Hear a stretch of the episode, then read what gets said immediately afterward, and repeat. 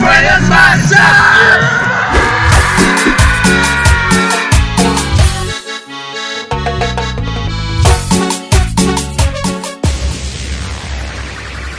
Al fin ha llegado el momento que estabas esperando. En instantes comenzarás a vivir, a sentir una batalla donde tus sentidos se elevarán al 100%. Buenas noches. ¿Qué, güey? Es que este sujeto, güey. Del licuador. Buenas noches, amigos de Nosotros Somos Oh, ¡Ay! ¡Oscura! y Mestiza. Con Joel.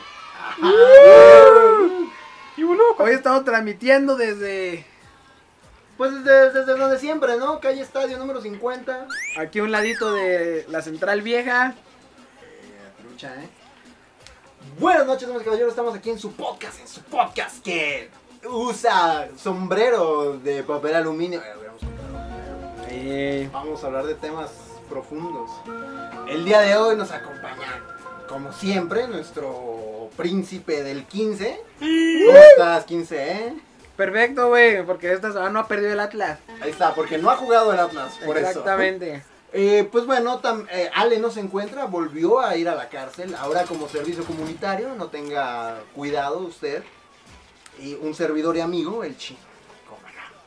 Pero el día de hoy nos encontramos eh, gozosos, gozosos como, como niña de secundaria, escuchando a Maluma. Porque tenemos aquí una personalidad muy chingona del álamo y de nuestras vidas. Aquí está con nosotros nuestro amigo. Arroba Joel, ¿cómo no? Eh, hola, buenas noches. ¿Cómo estás. Joelino, eh? Saludos a nuestro público, güey. Saludos, público. Joelino no sabe, o quizás sí lo sabe porque él me ha confesado que sí escucha algunos capítulos. No mames, sí. Qué lamentable, güey. Ni yo los escucho. Los tengo que aguantar en el trabajo. Tengo que matar mi tiempo en el trabajo. Es que es para que no te vuelvas loco, ¿no? Pues sí, tengo enfrente una pared, tengo que, tengo que, tengo que escuchar a alguien. Entonces, Joelino, ya sabrás que cuando viene un invitado aquí a nuestro programa, Hay una tradición, ¿no? yeah, te tienes que parar y abrir la ventana. Esto es debido a que, bueno, pues la gente, nuestros acérrimos fans, eh, pues ya conocen la cara del 15, ya lo han visto en los eventos que hacemos, Eh. donde firmamos autógrafos y eso en, En la, los eventos que en- organizamos. en la Conque. En la conque, sí. Y pues también conocen eh, el, el rostro de un servidor, saben la voz de dónde viene, pero como eres nuevo en este show, Te tenemos que describir. claro, y a nosotros para facilitar el trabajo, eh, pues es mejor que te pares y abras la ventana. Ya abrió la ventana. Para nuestros escuchas que no lo están viendo. Exacto. Qué emoción fue abrir la ventana. Y ahora sí comenzamos a describirte. Joel es un sujeto. Viene todo de negro el güey, bien. Mucha gente negativa, güey. Trae unos lentes. Es- un sujeto inteligente. Le va al Morelia. Exacto. O sea, se contradice. Pero es apuesto, alto, tenis blancos. Que están medio caros. Güey, me costaron 300 pesos y son marca Charlie, güey, no mames. Ah, perro. Charlie, patrocínanos. Eh, pues Joelino, Joelino se pa- Joel, para los compas. Eh, Joel se parece a ese vecino tuyo que quieres que sea novio de tu hija. Así se parece Joel. Ey, ey, ey. Que dices, ¡ay! Mendiga, Rebeca anda con Joel, por favor. Que es un buen prospecto, ¿no? Sí, ¿no? Que, que sabes que no te, No que te va a vas en preocupar, ajá. ajá. Que inclusive te puede salvar de algún problema alguna ocasión, ¿no? Ey, ey, ey. ¿Cómo qué problema?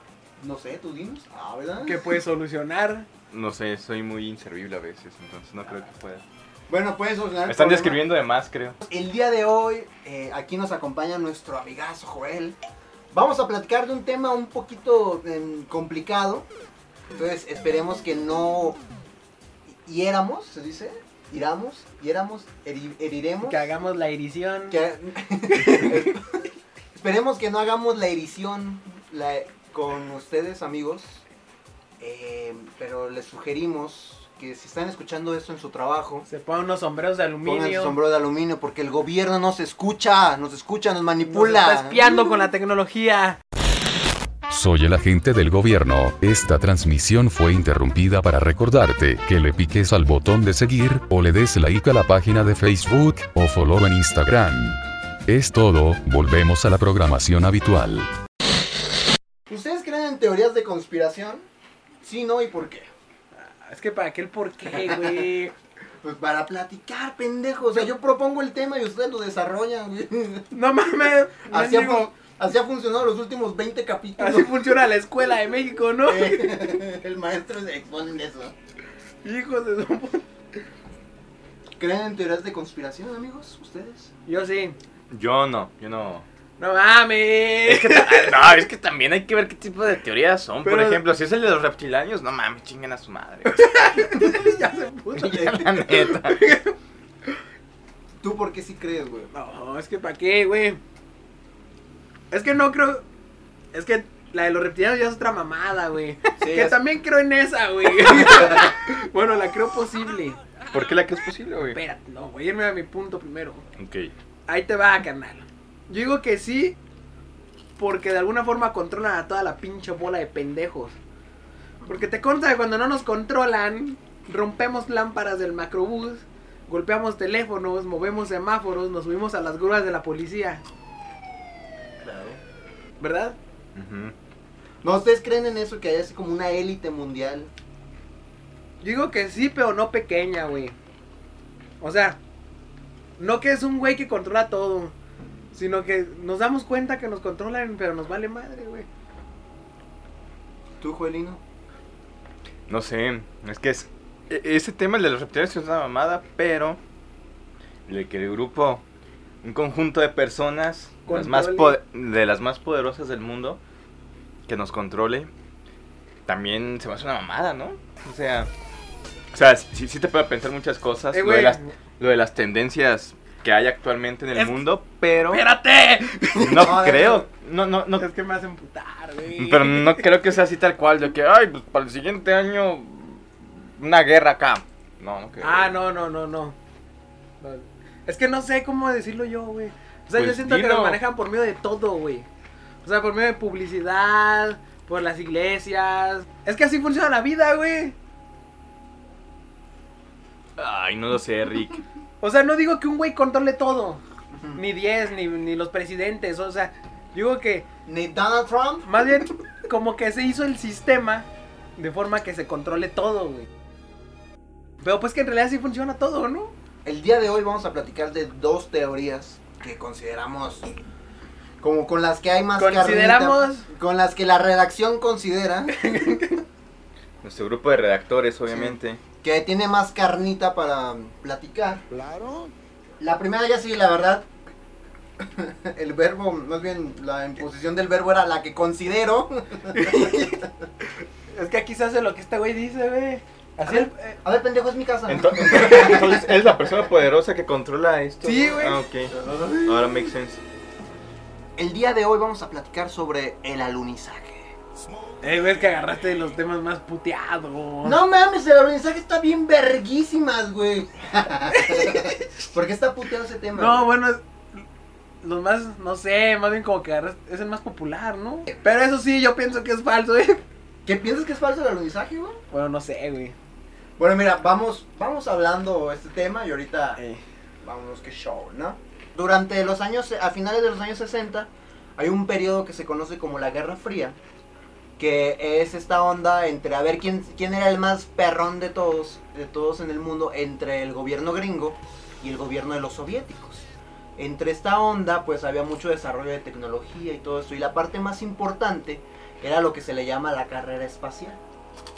Básicamente era pues saber quién hacía lo más chingón en el espacio que se pudiera. Donde los soviéticos le dieron varios putazos a los gringos. Porque ellos lanzaron pusieron el primer satélite en órbita. Lanzaron al primer hombre al espacio. Y la primer tripulación, o sea, la primera nave tripulada al espacio, los soviéticos. Total de que el gobierno gringo, a finales de los años 60, el presidente Richard Nixon dice, a la verga todo, nosotros vamos a ser el primer país que va a mandar una tripulación a la luna, me vale verga. Para esto, este, hay un señor que en 1976, un señor que se llama Bill Kaysing, publica un libro que se llama Nunca fuimos a la luna. un timo de 30 mil millones de dólares. Este señor, ¿qué tiene que ver en todo esto? Es el exponente máximo que dice que eh, todo es una falsa, es una conspiración para hacernos creer que el hombre fue a la luna. Porque este ruco resulta que trabajó en los motores del Apolo 11, que es la nave que fue, bueno, es, la, es el nombre de la misión de la nave que fue a la luna. Entonces por eso mucha gente dice, "Mm, si este señor trabajó ahí y luego saca esto, Es que no le dieron su mochada, güey. probablemente. Dijo, Pro- ah, sí, pues voy a decir que nunca fueron, putos. Exacto. Entonces, bueno, el 20, el 20 de julio de 1969, Neil Armstrong eh, dijo este guion, este diálogo, dijo, un pequeño paso para el hombre, un gran paso para la humanidad, en inglés. Pero esa sería la traducción más acertada, Julio. Este fue un evento que se televisó en todo el mundo y así. De hecho, historia curiosa, Juelino. A ver, ¿qué pasa? Mi papá platica que en su casa compraron tele para ver el alunizaje, güey. Ah, Que la primer tele que tuvieron fue para ver fue para ver eso, güey. Y de hecho está bien chistoso porque si usted, amigo, se va a YouTube y busca alunizaje Jacobo Zabludowski, ¿sí saben quién es? Sí.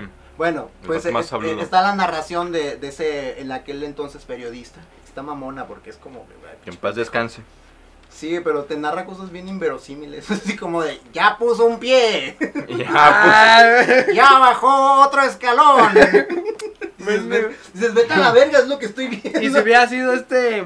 fírmala. Güey. Fírmala, Gio. La noche era tranquila. Antonio Rosique narrando. No mames, güey. Güey, Rosique hubiera llorado, Ese ¿no? güey, no mames, pues lloraba en Exatlón ese pendejo, güey. Estos guerreros, esta gente que está viendo día a día, se parte la madre haciendo las cosas bien. No, güey, esto Güey, chido. mira esto. su puta Hasta se me enchinó la piel, güey. Rosy, que Te chingas puso a tu asiática. madre. Bueno, así se, eso pasó y ya cuando fue el alunizaje y pues ya prácticamente con eso los gringos ganaron la Guerra Fría, ¿no? De hecho los rusos y los chinos que eran sus competidores pues dijeron, ah, pues ya perdimos, ¿no? Ya no podemos hacer algo más chingón que, que, que eso, güey. Llegaron a ¿Qué- otro mundo. ¿Qué, ¿qué sigue, güey? ¿Abrir un hoyo negro? No. Entonces, prácticamente ahí se declaró como que ganaron y ya nos hizo más revuelo. Que sigue contaminar media Europa. Hasta 1976, que este señor, Bill Kaysing, publica este libro donde dice punto por punto por qué es una conspiración y qué es lo que obtiene el gobierno y por qué, pues, por qué pasaron las cosas, ¿no? Siguiente diapositiva, por favor. Eh, cuando pasa este revuelo del libro, entonces la gente empieza a volverse loca, no sabe qué show. Y en 1980, la Flat Earth Society, Ah, o sea, Ay, güey, o no sea, la. Sociedad de la Tierra Plana, no mames. No, pero ellos dicen, no, sí es cierto, fue una conspiración. Y Güey, pues ven lo que creen esos pendejos. ¿Sabes cuál era su mayor punto de por qué fue una conspiración? ¿Saben cuál fue? ¿Por qué? Porque en las se ve la Tierra plana. No No, güey, eso sí es. ese era su mayor punto. Chinguen a su madre ustedes y Rosique. Pero bueno. No, esos güeyes están mal, güey. Durante, cuando esto este revuelo, la gente empieza como a conectar cosas y eso. Ya para estamos en el año 1980. En ese año sale una película que a mí me gusta mucho. Creo que a Jolino también, no sé si a ti, pero creo que la han visto. Que es del cineasta Stanley Kubrick, que se llama El Resplandor o The Shining en su idioma original, en O 1980. The Shiny. O The Shining. The Shining. O, o, o Shining, la del Shining, sí, como dice el que vende piratería en el tianguis. Ah, el Shining. La del Shining, sí, sí la tengo. Mira, yo soy más que tú, mamón. Eh, cuando sale esta película, hay muchas escenas que la gente que empieza a creer en la conspiración di- y, hila cabos y dices, "Mm, parece ser que quien está detrás de todo esto es el mismísimo Stanley Kubrick. Ah. Hay una escena muy famosa de la película que el personaje del niño de Danny Torrance trae un suéter con una nave espacial. La nave espacial dice Apolo 11, que es el nombre de la misión del alunizaje. En esta escena lo que pasa es que Danny está jugando con sus carritos en la alfombra, que no sé qué, le mandan una pelotita, se para, simulando como el, el despegue del cohete. Entonces el niño camina hacia una de las habitaciones que tiene un letrero que dice room número 237, 237. este número es muy importante en la teoría de la conspiración porque 237 mil millas es la distancia que hay entre la Tierra y la Luna. Entonces, la gente que sostiene esta teoría dice que ahí Kubrick está delatando todo, o sea, que la nave se levantó, viajó esa distancia y llegó al cuarto 237. Que para eso hay una toma donde se alcanza a apreciar el título del cuarto, tiene como una como estas cosas de no molestar en los cuartos. Como el hangercito. Ajá, tiene ese hangercito que dice room número, eh, o sea, tiene R-O-O-M-N punto 237. Pero que lo curioso es que de esa frase, solo la, la R está como un número más abajo en la fuente. Entonces, las letras que sobresalen Dice Moon. es la O, la O, la M y la N. De luna en... De luna Ah. en inglés. Así es, amigos. Durante esta película también hay muchos diálogos eh, en los que Jack Torrance, el personaje de Jack Nicholson, dice así como, es que firmé un contrato, es que no sabes que tengo responsabilidades, la gente que me contrató es peligrosa. Donde la gente de la teoría sostiene que es una confesión de, de, Stanley. de Stanley Kubrick. Porque hay, hay algo- hay un punto muy importante. Nosotros, bueno, si usted no lo sabe, querido Radio Escucha, The Shining antes fue una novela de Stephen, de Stephen King y Stanley Kubrick la adaptó. Pero hay escenas que son Pero, pero, vitales. pero. Hay, hay partes que son vitales, que son ondas vitales en la narrativa del libro que Stanley Kubrick se la pasó por los huevos.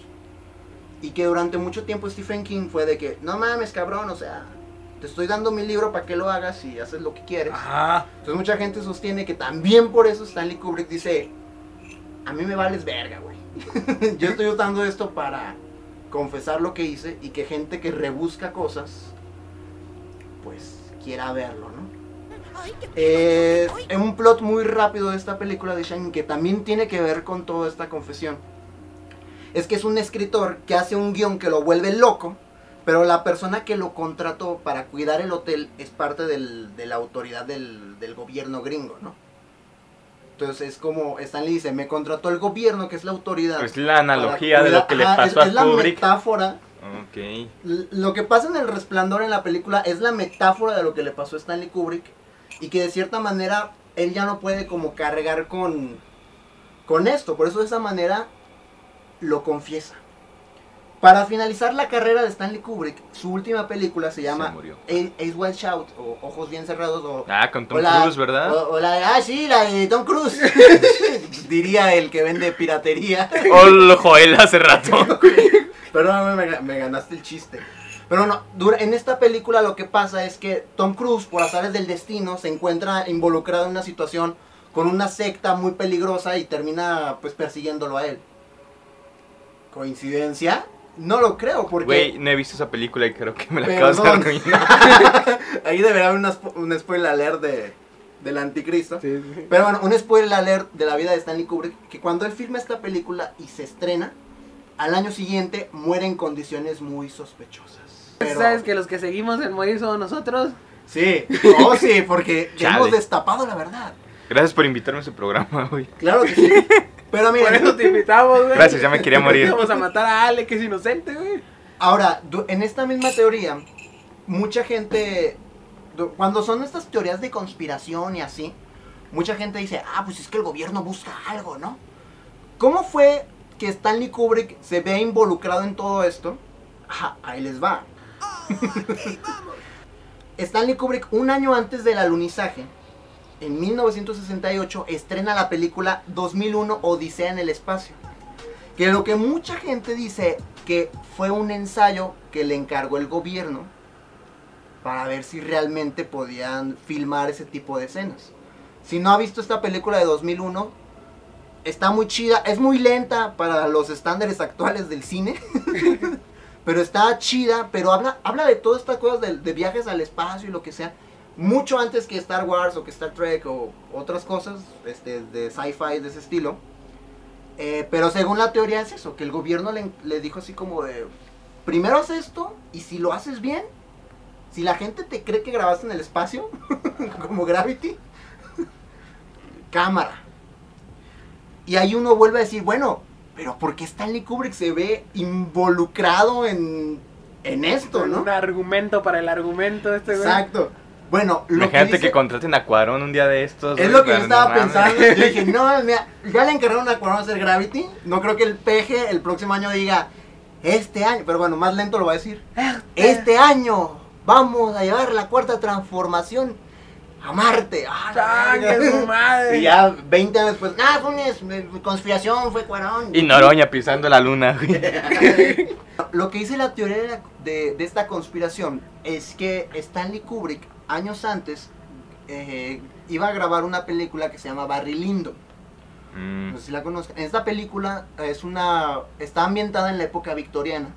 Y lo que quería grabar Stanley Kubrick eran muchas escenas con luz de velas.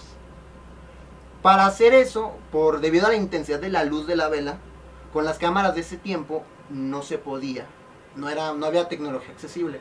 Pero adivinen quién en ese entonces Sí tenía sí tenía y fotografiaba estrellas que estaban a millones de años luz. la NASA. Exacto, la NASA.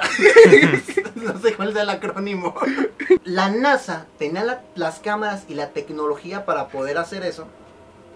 Sí, la NASA es la Administración Nacional de Aeronáutic- Aero- Aeronáutica del Espacio. Casi Sí. latina, chino. Casi, casi, para que vean, ¿eh? Todo está conectado. Entonces, la NASA tenía la tecnología para poder hacer eso. Entonces, lo que dicen los conspiranoicos es de que Stanley Kubrick fue a la NASA. Para esto, años antes, había grabado otra película que mm, se llama Doctor Strange Love. No me acuerdo qué, cómo aprendí a amar la bomba, yo qué sé. Habla sobre la- los bombardeos nucleares y todo eso. De ahí les pidió como un paro al gobierno de, eh, ¿puedo grabar sus instalaciones? Así por fuera, lo que sea. Y el gobierno accedió. Entonces cuando les volvió a pedir ese favor de, eh, ¿me prestan sus cámaras para grabar? Ahí fue cuando se desarrolló todo el cotorreo de que Ah. los rusos están yendo al espacio. Decir, llegas justo ahora Ajá, que de, te güey, necesitaba. Solo tú puedes hacer eso. Entonces la teoría dice que la NASA le prestó ese equipo Con la condición. con la condición de que él se encargara Órale. del alunizaje. Ah, perro. No, aprendí más ahorita que en toda mi pinche vida, güey. Los conspiranoicos tienen diferentes pruebas que demuestran que la teoría, que, que esto, el alunizaje fue falso. Pero bueno, estos son los principales puntos que utilizan ellos. El primero es que en la grabación, donde clavan la bandera gringa en la luna, esta bandera se mueve y pues no debería moverse, porque en la luna no, haya, no hay una atmósfera, entonces por lo tanto, pues no hay aire, Joelino. No hay problema. Pero, lo, la... Pinches. Pero mira, para es una mamada eso. Sí, lo importante para cada punto hay un contrapunto que refuta refuta ese punto y pues vale verga, ¿no? Lo primero es de que si te fijas bien, inclusive en las grabaciones se ve que la bandera tiene un travesaño. O sea, está planeado para... Si no tuviera ese travesaño, obviamente lo hubieran puesto y hubiera quedado todo flácido, ¿no? Como pene de señor grande. Entonces la bandera tiene este travesaño. Ok. Perdón, me, proyecté.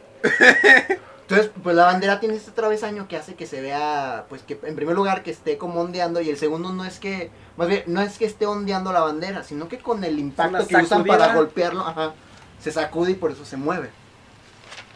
El segundo punto que utilizan es que durante el alunizaje del, del módulo eh, no hay ningún cráter visible o lo que sea.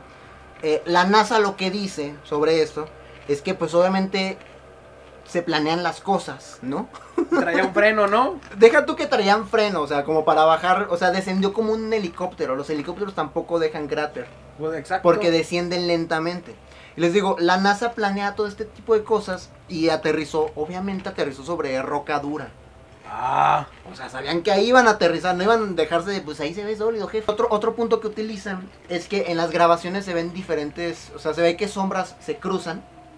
Entonces da a entender como que hay diferentes fuentes de luces. Sombras, nada más.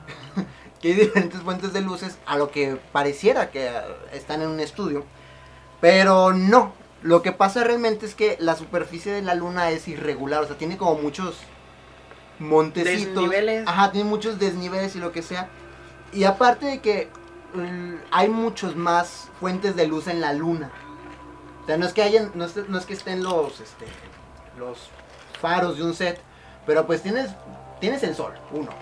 Tienes el reflejo de, o sea, la, De la tierra. de la tierra, la luminosidad de la tierra. Y aparte, tienes, tienes la misma luminosidad de la luna que viene desde abajo. Pero otro punto muy importante que utilizan los conspiranoicos es que durante las grabaciones de la, del alunizaje no se ven las estrellas. Ay, no mames, güey, o sea. No tenemos Es- es- una es- estrella aquí luego, luego pasando la... No, pero se han de referir a un punto, ¿no? No, porque pues las... ¿O a qué estrella se refieren? Sí, me- bueno, lo que dicen ellos es que no se ven no Puntos. se ven puntos en el cielo. Cuando, o sea, aquí, imagina- aquí en la Tierra que tenemos la atmósfera, que tenemos como una capa cubriéndonos, Se ven. se ven. Porque allá que no hay nada, no se ve nada, o sea, está completamente oscuro. A ver, ¿y cuál es la...? Lo que pasa realmente es que si tienes dos centímetros de conocimiento fotográfico, ¡Ah! sabes que no se ven porque... Que no se ve ni la luna, güey. No, o sea. no, lo que pasa es que no se ve el brillo de esas estrellas porque la luna es demasiado luminosa. Ah, Entonces, esa misma luz está quemando. Bueno, está, no se ve por eso, porque estás quemando la luz. Si se quisiera ver, pues ocuparías otro tipo de cámaras o otro tipo de obturación para que pudieras ver ese, esa- ese brillo en el cielo, ¿no?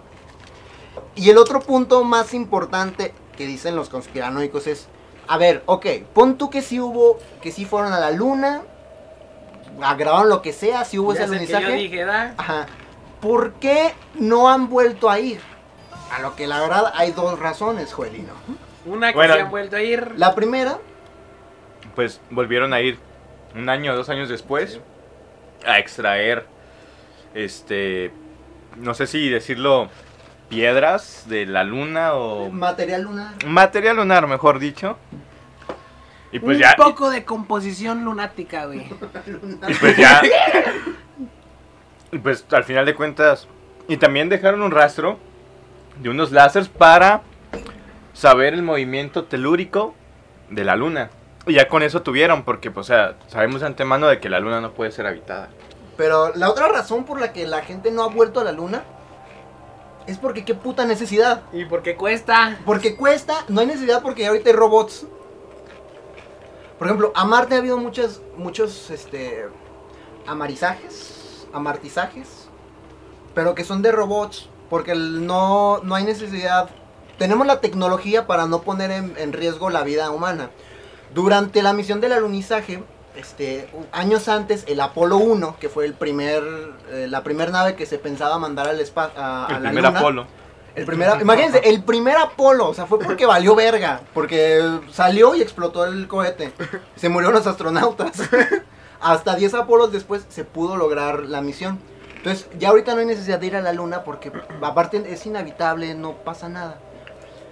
Y respecto a los espejos, eh, pues esa es la prueba más, más, con, más fuerte de que sí hubo un aluni- alunizaje. Porque sí, pudo haber la tecnología para viajar a la luna y lo que sea, pero no había tecnología en ese tiempo como sondas que mandaran a la luna y que pudieran ellas con robots instalar unos espejos que son espejos como de 2 metros por 2 metros. O sea, para hacer esa mamada, tenía que bajar alguien. y está bien chido. Usted, usted puede buscar en YouTube así, Laser, Laser Moon o Laser Luna, lo que quiera, o Mythbusters Laser Moon. Y hay, hay muchos, pues hay experimentos que la gente en, en observatorios desde aquí manda, pues, activa un láser que va a la luna, rebota en los espejos y pues te da, te da la información como la distancia, dónde está orbitando, grados de rotación, etc, etc, etc. Entonces, esa es la prueba más concluyente. ¡Kabum! Exacto. Ahora, mi prueba favorita de todo esto de por qué... Sí. Si tienes dos centímetros de conocimiento film, de historia del cine, sabrás que Stanley Kubrick era un hijo de la chingada. que era un hijo de puta perfeccionista. Que no iba a hacer las cosas por nomás hacerlo. Se iba a buscar que las cosas estuvieran súper bien hechas y derechas. Y aparte, porque los tiempos de producción son demasiado cabrones y muy largos. Por ejemplo, Odisea en el espacio, que es como el acercamiento fílmico que tenemos del alunizaje, tardó cuatro años en grabarse.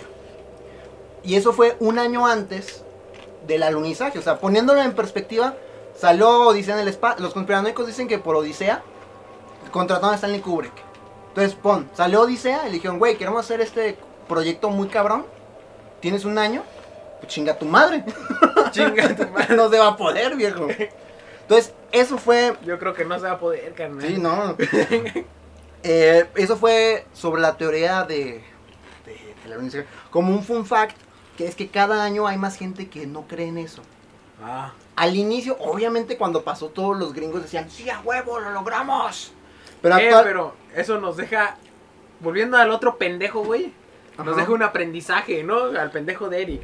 Me refiero. Sí. Que cuando estás compitiendo eres capaz de todo, ¿no? Mm, sí. O de inventar algo. O de lograr algo. Ah, claro. eh, ento- Yo la verdad sí creo que lo lograron. Yo sí creo que se pudo, porque hay muchas... No, no crees, se logró. Claro, bueno, o sea, sé. Ah, Porque también cada año hay personas que no creen que la Tierra es redonda. Y Sí. eso me preocupa más. Sí, Sí, de, eso de está hecho, más cabrón, de hecho güey. esa parte está súper cabrona. Pero pues con esa. Si esa fuera real, pues el alunizaje es todavía más falso, güey. Porque ya oíste, la Tierra se ve redonda. En la- en las grabaciones se ve redonda. o sea, si desmientes la tierra plana, más bien si, si dices, oh, la tierra es Si plana, pues, confirmas si esa- confirmas esa, confirmas de que fue falso el alunizaje. No, imagínate que habría dicho de Cristóbal Colón, güey. no, se hubiera vuelto loco. ¿Algo que quieras añadir, Joelino, a, a esta parte? Estoy muy enchilado por las chips fuego que soy. Patrocinados por Chips Fuego. Prispas y. Y la Coca-Cola. Para iniciar esta segunda parte de, de podcast, quiero preguntarte, Joelino. Sí, dime. Joel, ¿qué es lo real? O sea, tengo que dar mi definición de lo real. ¿Qué es lo real? ¿Qué es real? Algo palpable, ¿Y cómo sabes que es real? que lo puedo tocar, o que hay evidencia científica. Eh, güey, yo De ello. bueno, Esta, esta es una teoría que une diferentes teorías en una sola, pero la podríamos llamar como, como la teoría de la simulación, donde dice que, Ay, güey. que una sociedad avanzada nos creó como una especie de software, que nosotros somos la simulación de la vida. Ahora, ¿por qué, por qué este hecho se podría o sea que sostener? somos los Sims de alguien, güey. que somos los sims de alguien, exacto. Dios Por- santo, güey. ¿Por qué se podría sostener o, por, o cuáles son los argumentos que utilizan ellos? Porque nosotros ya lo hacemos. ¿Qué hacemos? Nosotros como humanidad, Una simulación dentro de la simulación. nosotros hemos creado, como humanidad, vamos, vamos a llamarlo así ahorita, ¿no? Por nosotros, no se entienda, tres pendejos que estamos en el álamo y un cuarto pendejo que eres tú que nos estás escuchando, que no has compartido esto, compártelo por favor. La gente tiene que saber que el gobierno nos engaña, nos oculta la verdad. Sino nosotros como especie humana, como la 4T. sociedad. Eh, nosotros hemos hecho este tipo de simulaciones de sociedades que crecen o de mundos que se van creando conforme avanzas. Por ejemplo, en videojuegos, como ahorita dijiste, como el Sims. O por ejemplo, como Ark, ¡Ah! como el No Man's Sky o como Minecraft. O como Perro, el, no, o ya. como el FIFA, güey. Sí, también, güey. Pues Eh, en el modo carrera. El modo carrera del ¿Sí? FIFA, güey. Eh, güey, pero ¿eso qué? O sea, ¿tú de- de- estarías dando idea de que los Sims se sientan vivos? No, no. De que nosotros como especie no hemos generado una tecnología tan avanzada como para que dentro de un juego... Si estén vivos. estén conscientes que estén dentro de un juego. Pero tal vez la sociedad o la especie que nos creó a nosotros. Güey, esa es una puñetota mental, güey. Claro que es una puñetota mental, pero la neta. Es una Rocky, buena Rocky, puñetota, Rocky. Bueno, eh, personajes importantes de nuestro tiempo, como Elon Musk. El Elon Musk, todos conocemos, Tesla. y eso. hace esta analogía de que hace 40 años existían videojuegos como Pong, que eran dos barritas que se movían. En 40 años, 40 años después, se han creado software de 3D fotorrealista. Entonces, quién sabe que dentro de 40 años, ya de verdad no entendamos si estamos... O sea, ya no podríamos distinguir quizás lo real de lo que no. Pero tal vez ya está pasando eso y no sabemos qué hay afuera, o si estamos dentro, o si alguien nos creó. Esto nos hace pensar y creer... Está muy fumada, güey. La o neta, sea, sí, güey. güey. No mames. Pero, bueno, no sé.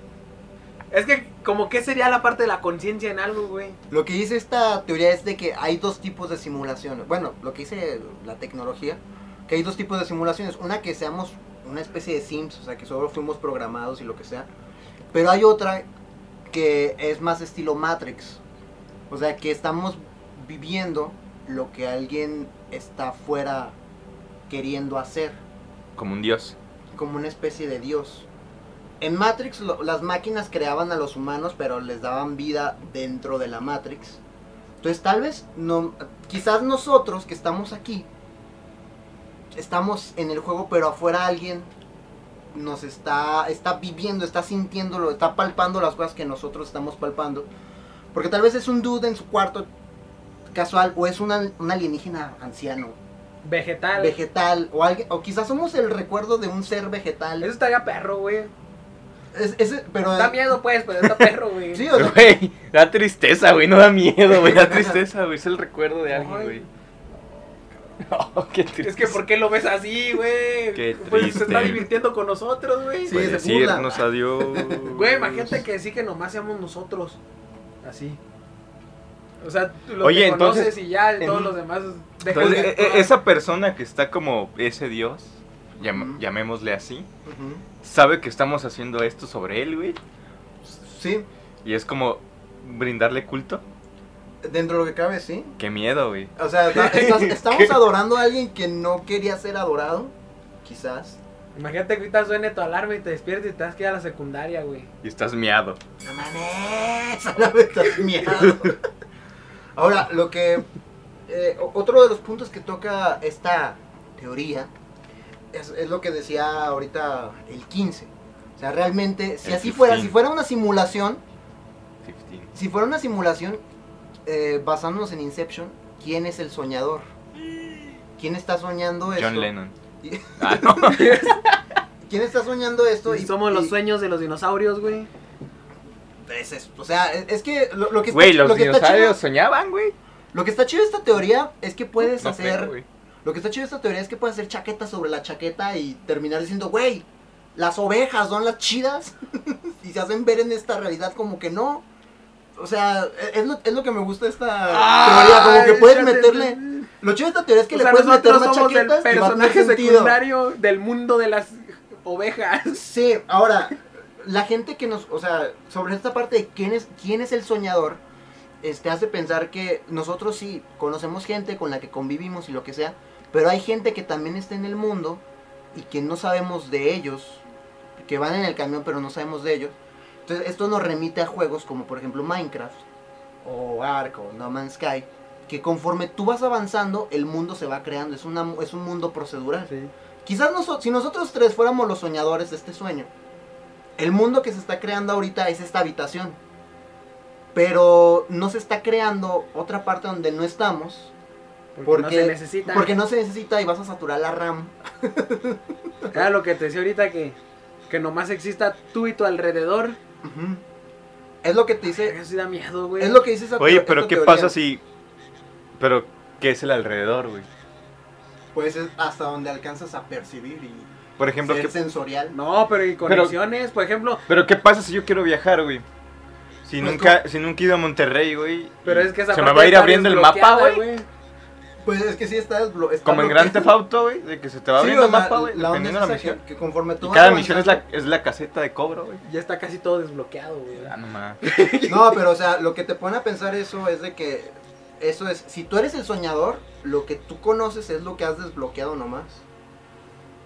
Y donde estés es lo que está cargando el nivel.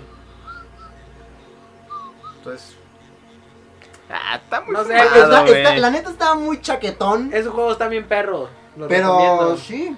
Juega en Skyrim, güey, está muy perro. No, el Ark. Nunca he jugado. No, lo- a mí lo que se me hace chido, es, a lo mejor que tiene que ver con este tema es la parte de la inteligencia artificial, la tecnología, güey. Porque pues aprende. Pero igual aprende porque le estás metiendo datos tú, güey. No sé quién creó como dos, dos, dos autómatas, dos... Bueno, no sé si eran autómatas, pero eran entre, entre las computadoras se comenzaron a hablar y crearon su propio lenguaje. Y las tuvieron que desconectar. Ah, sí. No sé si fueron en Facebook o en Google. En Google. de que comenzaron a desarrollar su propio lenguaje Pues y estaban comunicando y, nadie, güey. y nadie sabía qué estaban diciendo Pues y un intercambio de datos a lo baboso, güey. A lo mejor, a lo mejor están contando chistes. A lo mejor, güey. A lo mejor están grabando un podcast, ¿no? Tal vez. Ahí las mataron, güey. O tal vez están hablando de eso, de las simulaciones, de que ellos eran la simulación, güey. De hecho, Ark, si puedo dar el dato, creo que sí tiene ese aprendizaje, güey. Porque me, me acuerdo que eso era lo que nos gustaba a nosotros cuando jugábamos. Que los pinches dinosaurios, pues agarraran el pedo, güey. O sea, si tú habitabas una parte, ya un pinche dinosaurio dice, no, ahí está ese pendejo, ya, vete. Ahora, ¿ustedes creen que, se, que lleguemos a una tecnología tan refinada que personajes de videojuegos de este estilo creen que se, o sea, se darían cuenta que están dentro de un videojuego? ¿No creen que la, tec- la inteligencia artificial se llegue a refinar tanto? No. No, yo creo que. No, yo creo que no, no mames, No, güey. No, güey. Van a aprender todo, güey. De hecho, ¿sabes? No me acuerdo.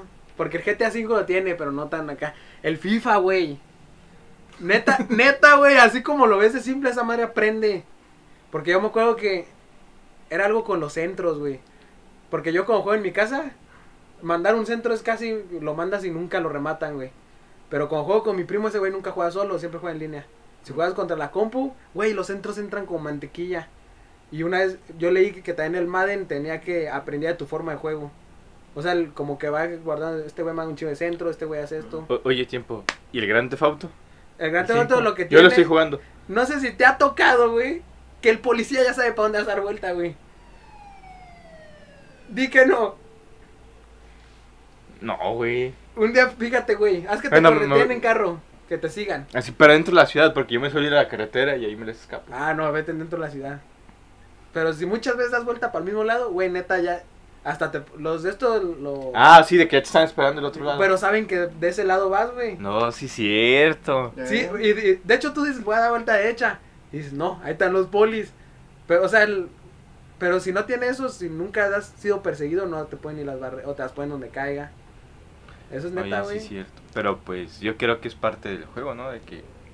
no ¿Y sé, pero está. está- te predice una calle de las tres, güey. Y es justo a la que pensaste dar vuelta. Neta, güey, No ¿sabes lo que esa, esa es la parte que sí te pone a, a pensar. a- a- a- bueno, Güey, menos. qué miedo jugar Theft Auto Sí, en la no, noche, ¿sabes? en la noche. madre. No, o sea, a- al menos a mí es la parte que me pone a pensar en decir, verga, o sea, yo sí creo que va a llegar un punto en el que una, una inteligencia artificial se va a refinar tanto. Pero que se dé cuenta que es un juego, no, güey. O sea, tal vez que no se dé cuenta de que, ah, no mames, estoy en el Grand Theft Auto 10.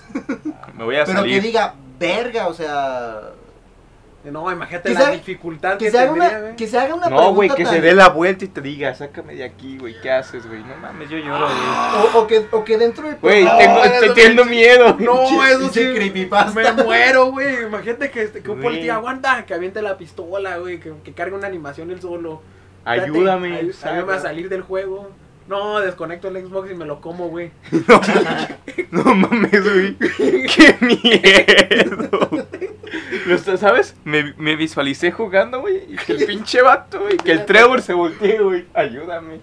Güey, estaría bien, Esa es güey. la parte.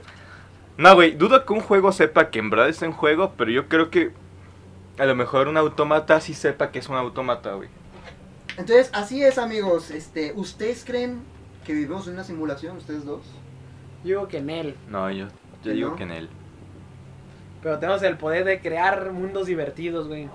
Que se den cuenta, que- que se hagan conscientes de que son nuestra payasada, no. Yo creo que vamos para allá, güey. Yo sí, yo sí creo, güey. Creo Tal, que ve- va- tal vez nosotros vamos a ser los dioses para la simulación de los autómatas. Y es lo que yo creo, güey. Sí, güey. Yo, yo la verdad, mira, yo, yo creo que va a pasar eso De porque que, en, de, en que, los de que el últimos- mundo, como en Matrix, güey, que el mundo va a valer madre, güey, y nos vamos a tener que escapar de alguna u otra manera para vivir en, para vivir bien, güey. Aunque externamente ya el mundo ya está ruin. ¿Y si ya valió madre? No creo que haya valido más todavía, güey, porque apenas estamos viendo los estragos. güey. Que vamos para eso. Si no podemos llegar a otro planeta, yo pienso que la opción B es esa, güey. Crear un planeta. pues, crearlo. Pero la neta, no sé, también siento que lo que estoy diciendo es algo fumado, pero pero no lo veo descabellado. No sé qué opinen ustedes. Sí, no, yo, yo coincido contigo, güey. Yo Sí. Yo sí creo, yo, mira, yo sí en algo creo, güey, es en el poder de la tecnología y en nuestro poder como especie, güey. En los últimos Güey. 100, 100, 200 años, güey. Siempre la hemos librado, güey. Pues así es, dame caballero, damas y caballeros, en este Dame y caballere. Deme, que bellere, que no le dé pene, hablere, hace. Eh, pues así es, si usted cree o no, pues lo dejamos en, en su opinión, pero compártanosla. Y mándenos unas nudes también ahí a nuestro Instagram, eh, síganos en Instagram y denle like a Facebook. Y también si estás en Spotify, danos seguir. Si estás en Apple Podcast, desconozco que se haga. no tengo el poder Sabes que nos adquisitivo. escuchan más en, Nos escuchan más en, en iPhones, güey, en que en iPhones, güey.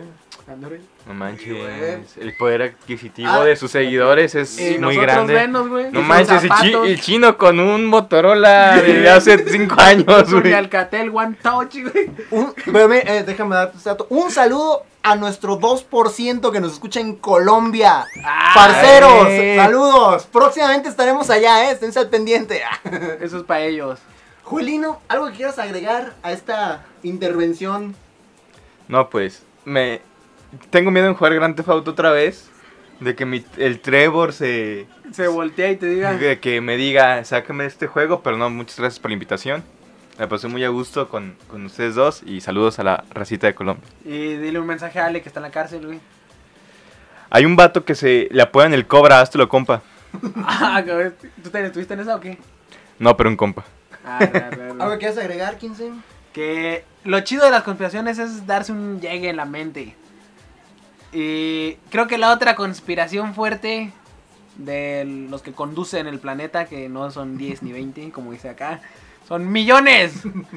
con sistemas, con refrescos, con todo, es que no te dejen pensar.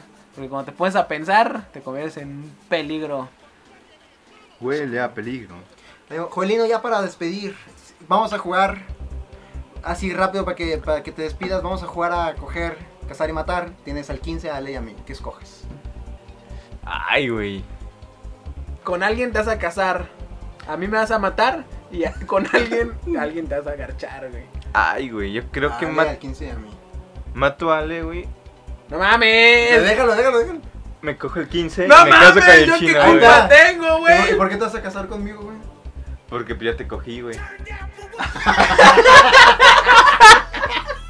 Buena, güey, buena. Arre, ya Bueno, con esto despedimos del programa. Nosotros fuimos mm, Oscura. Y mestiza.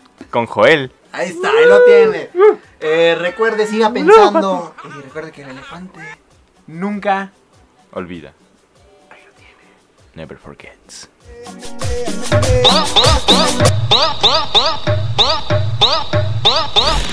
Hola culeros, soy el anticristo XDXD. Usted escuchó el podcast de Clara, Oscura y Mestiza. Si es la primera vez que escuchas a estos seres humanos, date una vuelta por los capítulos anteriores. Comparte este podcast, dale like a nuestra página en Facebook, síguenos en Instagram, suscríbete al canal de YouTube y dale seguir en Spotify. Ah, la puta madre, no me pagan lo justo para decir todos estos comerciales. Nos vemos la siguiente semana culeros XDXD.